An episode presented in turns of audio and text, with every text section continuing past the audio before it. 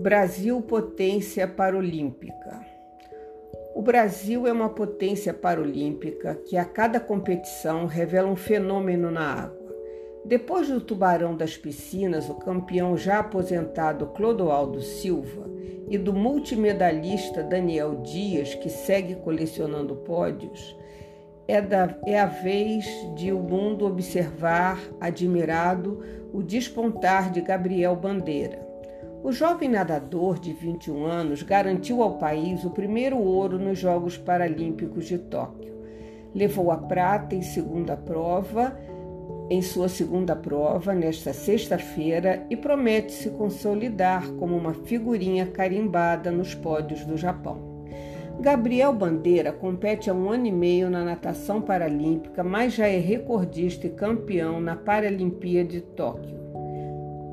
Formado na natação convencional, o brasileiro descobriu sua funcionalidade recentemente e passou a nadar na classe S14 para deficientes intelectuais.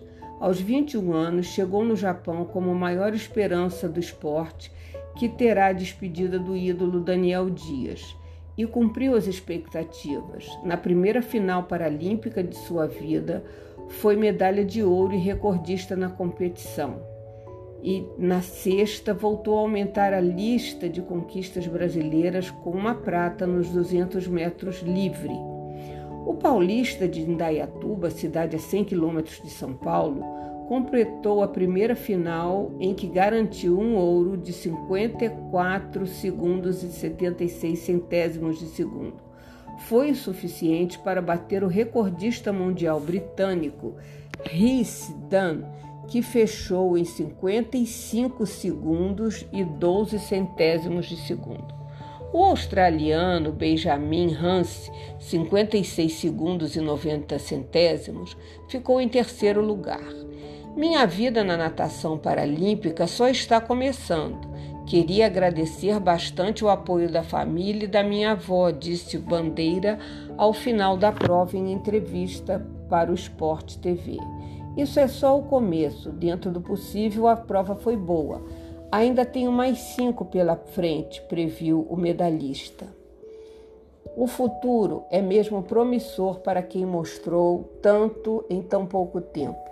Gabriel começou na natação convencional aos 11 anos de idade e nela treinou por quase uma década. O atleta foi diagnosticado durante a adolescência com hiperatividade e déficit de atenção, que ficaram mais evidentes em alguns atrasos na escola e dificuldade para evoluir o treinamento no esporte. Mas a ideia de fazer o teste para deficiência intelectual, que incluiria a natação paralímpica, só veio no ano passado.